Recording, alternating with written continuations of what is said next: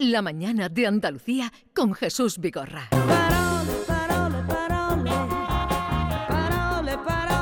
Vamos al tiempo de la cultura, pero voy a examinar a mis queridos y admirados Carmen Camacho y Alfredo Valenzuela a ver cómo están de la vida. Carmen, buenos días. Buenos días. ¿A cómo está el precio de boquerones en el mercado de Triana? Mira, en el- mi, mi pescadero, el pobretico, no le llega a dar pescado. Me ha dicho que, que ahora mismo tiene congelado y desde entonces no voy. No así sabes a que- cómo está el precio de No, y me voy a pasar para darle un beso. ¿Se puede allí. vivir sin saber cómo está el precio del kilo de boquerones? ¿Cómo está en el mercado Es de la no- Puerta de la Carne? ni ¿Cómo los está? catos, ni los catos. En el mercado de San Bernardo, ¿cómo está? Jesús, me vas a hacer contarle a todos los atenienses que nos escuchan que yo no tengo tiempo para ir al mercado y que ya me gustaría a mí.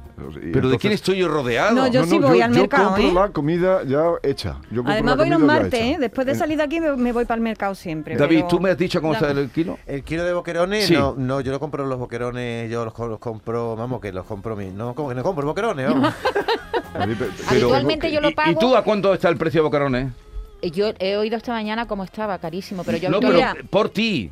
Ah, por mí, pero ¿qué dice? A- De tú, ahora, cuando has comprado. Yo, antes de esto, ¿quieres decir? ¿A cuánto está habitualmente el kilo de boquerones? A 6 euros, 5 Vale. euros, 6 euros. Eh, parole. Tengo mensaje de mi pescadero, ¿eh? ¿Y a Buenos te- días, hoy ha entrado un poco de variedad, como y hay boquerón blanco, pero muy poquito. ¿A pone. cuánto? No pone el precio, Vale, simplemente o sea- tenemos boquerón blanco, salmón de Noruega, bacalao, merluza de pincho, cedilla de trasmayo, pijotas frescas, salmonetes pequeños, sardinas pequeñas, caballas Sí, pero gordas no y te pone- mejillón- no te pone el precio. No. Que, que, oye, solo decir que no quiero quedar mal, que es que yo no voy al mercado, pero que nadie va por mí. O sea, que es que yo me busco la vida y compro la comida ya hecha. O Sí. sea, y esto no es una queja, sino que lo digo con todo orgullo, porque soy eh, estoy muy orgulloso de ser completamente independiente.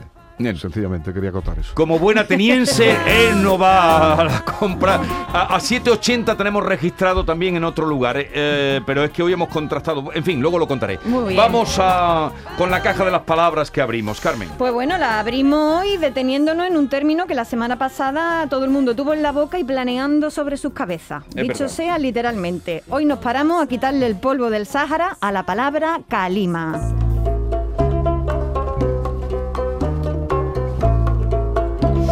Hay que ver por Barín que ha dejado la calima. El jueves pasado fui a Lopera, el pueblo de Alfredo Valenzuela, para dar una conferencia y cuando llegué allí para darme un paseo, lo primero que pensé fue, hay que ver qué gente más limpia la de Lopera.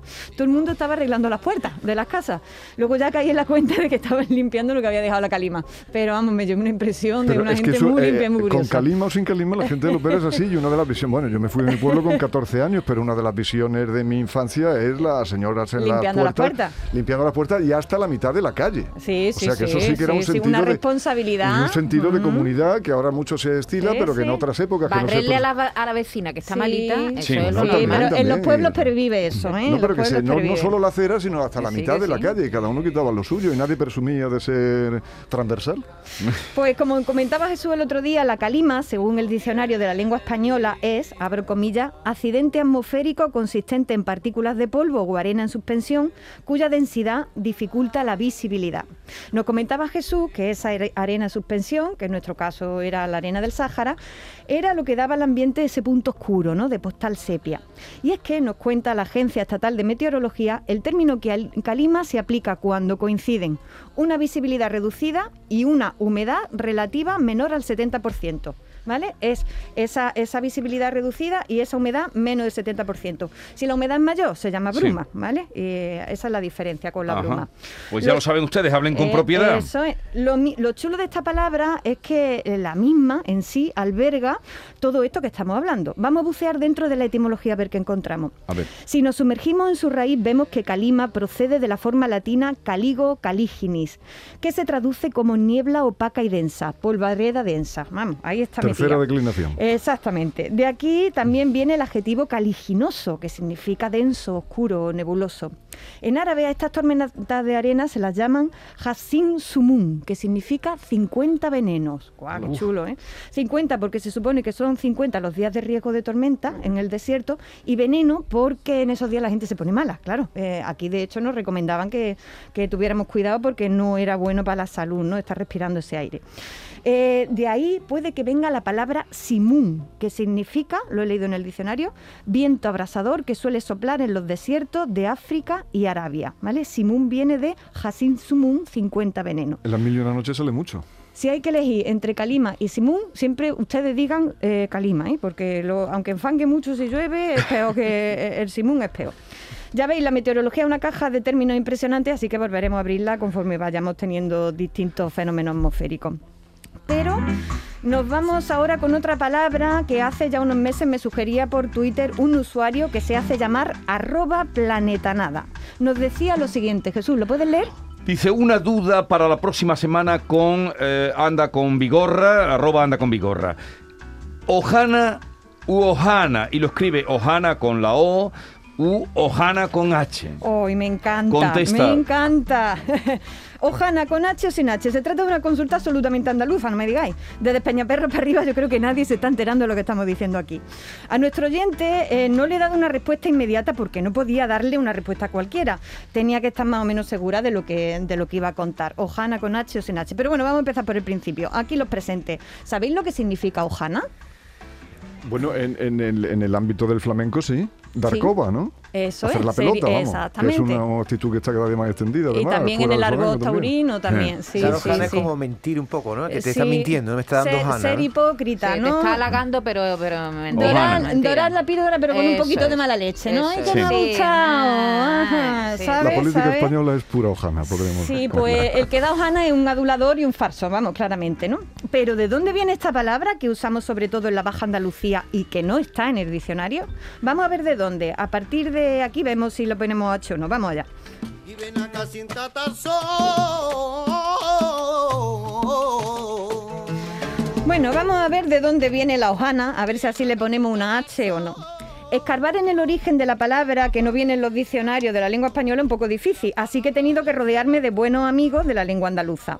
Los dos amigos que me, han alumbrado en este camino son Joaquín López Bustamante, que es codirector del programa de Radio Nacional de España Gitanos y que es un gran conocedor de la cultura gitana, y por otro lado Fernando Iwasaki, que en su libro Las palabras primas hace lo que hacemos los escritores, que es quedarnos atónitos ante las palabras y tratar de bucear en ello. Bueno, pues Joaquín López Bustamante me cuenta que Ojana viene del, cal- del caló Jojana. Y Jojana en caló significa mentira, ¿vale? De Jojana deriva la palabra Ojana y se escribe sin H. Vale. Eso es lo que me ha comentado, ¿vale? Pero por su parte, Fernando Iwasaki, en su libro Palabras Primas, se cuestiona que Ojana, que escribe con H, proceda del caló. Dice Iwasaki que quizás quizás venga de hoja. El tesoro de la lengua castellana de Covarrubias cuenta que ser todo hoja se dice de quienes son grandes charlatanes, ¿no? Eh, todo es hoja es, abro comillas, frase que se dice por aquellos que hablan mucho, sin utilidad ni sustancia. En andaluz oriental tenemos una palabra para ello, ese es un farfolla, ¿vale? Pues la farfolla es precisamente la hoja sobrante de, de la, del De la maíz. Exactamente. Ojana dice Iwasaki que también puede venir de Osanna, que es lo que le dijeron al Señor cuando Claro. entró a Jerusalén y luego ya sabéis cómo acabó la historia, ¿no? Y luego le clavaron. Exactamente. Entonces, bueno, que te den Ojana, eh, es decir, que te, haga- que te digan Osana, la verdad que, que es de gente de poco fiar. Más en Jerusalén que, que como, como dice Fernando Iwasaki, que en la caleta, ¿no? Que te den Ojana, Osana en Jerusalén es muy peligroso. sería una etimología extraordinaria. Sí, yo esta es la que tenía.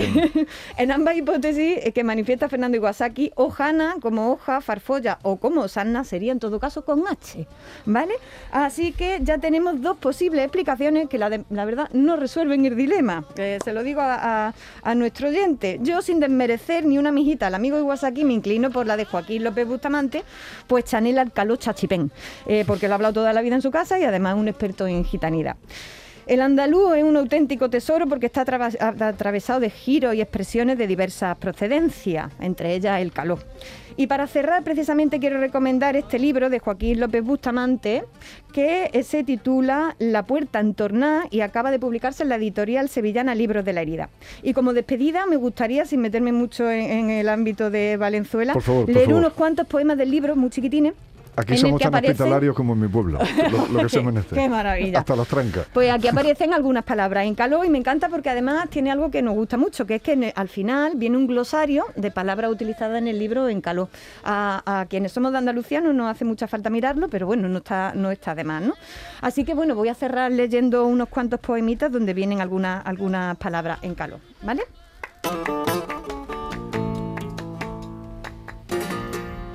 Te lo quisiera decir, pero diquelo tus ojos y me lo guardo para mí. Diquelas qué, ¿lo sabéis? De mirar, ¿no? Mirar, mirar, mirar. A ver. Yo pensaba que era niquelar, niquelar. No, es diquelá, diquelá, diquelá. No me atrevía, pero a pesar de la lache, te lo decía. La vergüenza. La vergüenza. No, Muy bien, muy bien, muy bien, muy bien. Por eso dice tienes eh, poca lacha, ¿no? O- Poca Lache, sí, ¿no? Tienes poca Lache. Maite tiene el título de traducción simultánea. ¿no? Venga, a ver si sigo. Son mis duquelas lo que calla tu boca y no desvela. Las penas. ¿no? Eso es, las Duquelas. duquelas, las Estoy duquelas. duquelando. ¿Para qué voy a naquerar si lo que digo no cuenta, por más que sea verdad? Eso es querer, ¿no? No. No. querer no es querer. Ah, Hablar. hablar, hablar, hablar, hablar, hablar. Y la última que dice, los chaborillos pregonando por la plaza sus limones amarillos. Los, Los- chaborillos, los- los chavales, los los chavales. Los chiquillos, los chiquillos. Bueno, pues antes que luego no habrá tiempo, Lola Pons, mm, eh, comisaria del año Nebrija, me anuncia que esta tarde, seis y media, se presenta en el Archivo Histórico Provincial de Sevilla Antonio de Lebrija, El Sabio y el Hombre. Qué bueno. Eh, presentado por Juan Gil Fernández, que ya saben que es un latinista, tú lo has tratado. Es ¿no? un sabio, es sabio, es un lengua sabio. y además un tiene un librito sobre Nebrija extraordinario. Pues hoy presenta Antonio de Lebrija, de Lebrija, El Sabio y el Hombre, seis y media de la tarde en el Archivo Histórico Provincial. Estará acompañado de Lola Pons. Que además Juan Gil, ahora que estamos con las palabras, sostiene y escribe en su libro que se tiene que decir eh, el Antonio de Lebrija. Lebrija. Sí. Nada de Sí, N, el- ese es el lo- título de su libro. Por cierto, bien, Jesús, ¿no? recordemos que en RAI tenemos un programa que se llama Camelamos Naquerar, que es Queremos Hablar. Eso es, muy bien traído. Hablando de palabras, ¿puedo tener un desahogo público? Sí, adelante. Ya Pero que- luego no te quejes, No, ¿eh? no, ya que Carmen entra un poquito en mi espacio, yo entro en el suyo, porque eh, a cuento de la guerra se están escuchando una cantidad de disparates en, en las palabras, ¿no? Ya los, los- los razonamientos directamente algunos son de oligofrenia, pero en fin. En un telediario, y aquí voy a hacer una crítica a la profesión, en un telediario de una cadena nacional de las 3 de la tarde, Sí. ha habido un tenista famoso, no es de la élite, pero sí está en el primer escalón, el siguiente, aunque tiene la vida resuelta como tenista que es, que ha colgado la raqueta para coger el calánico y a defender Sí. a su país y a su, y a su gente, ¿no? Y eh, la periodista, porque era una mujer la que decía esto, decía, ¿qué giro ha dado su vida? Ha pasado de convertirse en tenista a mercenario. O sea, le dijo el, el mayor de los insultos, ¿no? Es como si alguien que ama por Sí, amor, claro. tú dices, mira, ha dejado de ser tenista para convertirse en prostituta o en prostituto. O sea, lo- todo lo contrario de lo que quería decir, ¿no? Hombre, eh, estas cosas pasan cuando los intelectuales comprometidos, en vez de hablar de la guerra y, y decir alguna palabra, se dedican a hablar de arquitectura en Bangladesh. Pero en fin, eh, era lo esperable. Bueno, era solo ese desahogo. Otro día pero, ha habido más. de, de- de habido bailarines, ha incluso muchísimo. bailarines de los que estaban en que les pilló el ballet de, de San Petersburgo, a veces les pilla, no, eh, un ballet, el ballet de Kiev, ballet de Kiev, digo San ha- Petersburgo, ha les muchísimo. pilla en París y en París hay gente que cuelga las zapatillas, que habrá una profesión, digo, más de frágil, delicada y, y se han ido, unos se han ido, otros se han quedado y les han buscado eh, sitio en Francia. Sí. Pero, efectivamente era eh, mal mal aplicada ahí la, la expresión, indudablemente. De- decía todo lo contrario de lo Todo que lo quería contrario de lo decir. que quería decir. el colmo. Por eso tienen que escuchar este espacio. La vía